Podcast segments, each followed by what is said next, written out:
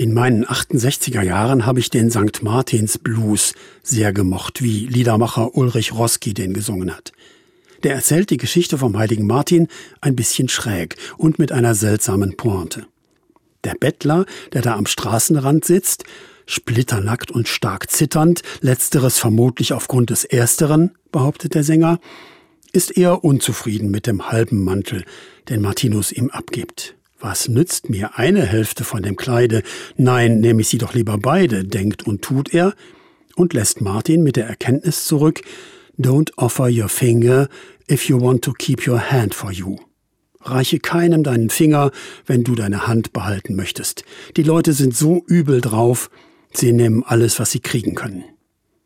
Ja, das war damals und ist wohl auch immer noch ein Grund, warum viele Menschen sehr zurückhaltend sind, jedenfalls dann, wenn sie mit anderen teilen könnten und sollten. Da zeigt sich ja, dass ich eigentlich genug habe, und was, wenn die dann noch mehr davon haben wollen? Wobei, oft genug stimmt das ja. Egal, ob ich der Bettlerin in der Fußgängerzone den einen Euro lasse, ob ich für ein kirchliches Hilfswerk oder für die ARD Nothilfe ein paar Zehner abdrücke, Immer bleibt noch genug und mehr als genug übrig für mich und die meinen. Gott sei Dank ist der wirkliche römische Offizier Martinus damals ohne St. Martins Blues davongekommen.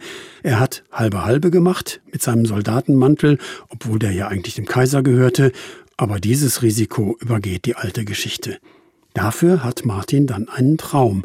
Jesus erscheint ihm und dankt für den Mantel.